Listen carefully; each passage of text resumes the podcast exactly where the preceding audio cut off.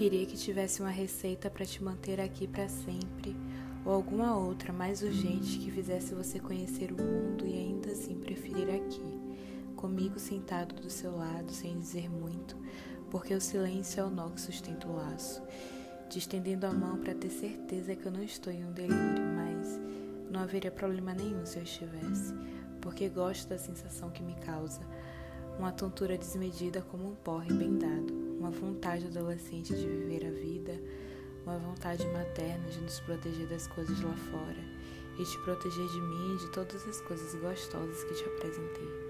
Eu gosto de ser uma pessoa do mundo, mas gosto também de sentir o cheiro de Deus entrando nas minhas narinas, como quando eu era pequena e dormia na sala e acordava coberta em meu quarto, como quando eu chego morto de fome e já posso me servir.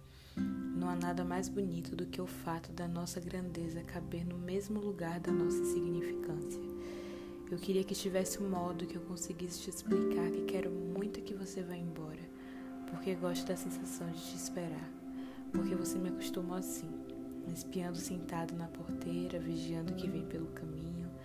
Todas as coisas passam na nossa frente, mas às vezes a gente está ocupado demais olhando para trás. Gosto de você porque tenho a impressão que ao seu lado os retrovisores não servem para nada. Eu tenho preguiça de decorar a serventia das coisas, por isso gosto de receitas e de procurar significados nos dicionários. Por isso não me preocupo tanto. Te esqueço como distraído para quando estiver de novo poder sentir mais uma vez. O melhor do presente é não saber o que é.